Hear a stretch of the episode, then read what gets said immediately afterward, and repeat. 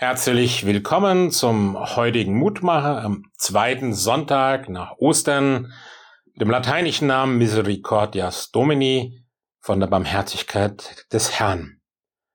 Der Wochenspruch lautet, Christus spricht, ich bin der gute Hirte.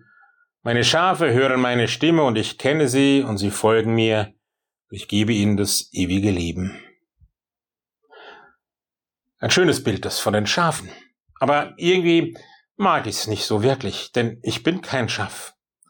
Bin ein Mensch, der seinen Weg geht und hoffentlich seinen eigenen. Ich glaube nicht, dass es für meinen Lebensweg einen einzigen festen vorgezeichneten Plan gibt, denn dann wäre ich nichts anderes als eine Marionette. Nein, wir sind durch die Freiheit begleitet.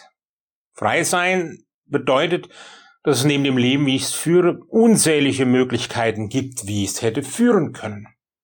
Und manchmal stellt sich dann die Frage nach den ungelebten Möglichkeiten, nach den falschen Möglichkeiten, die ich nicht gelebt habe. Aber ob es besser wäre, dieses andere Leben? Ob es da nicht genauso das Komplexe, das Schwierige gäbe, das oft erst mit der Zeit auftaucht? Ob da nicht genauso Langeweile und Enttäuschung entstehen könnte, wo man sich fragt, immer das Gleiche, immer die alten Muster, die ich doch eigentlich hinter mir lassen wollte? Das alles mutet die Freiheit mir zu. Durch die Freiheit wird mein Leben zu meinem eigenen Leben. Ich eigne es mir an, indem ich Entscheidungen treffe, indem ich mich auf den Weg mache. Die Zeit nutze, die mir geschenkt ist, sie gestalte.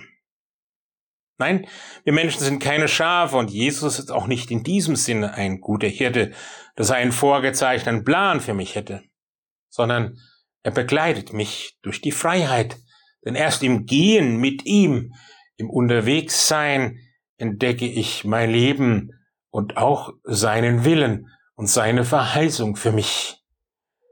Die ersten Christen wurden ja nicht Christen genannt, sondern die auf dem Weg sind mit diesem Christus. Ich bin es nicht allein. kann mich an ihm orientieren, kann mein Leben aus seinem richten und ihm folgen in der Liebe, mit der er mich beschenkt und sie weitergeben.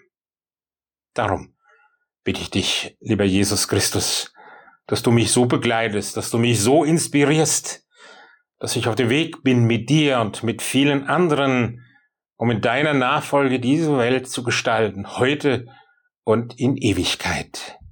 Amen. Grüß dich aus Bingen, Ihr Pfarrer Roland Friedrich.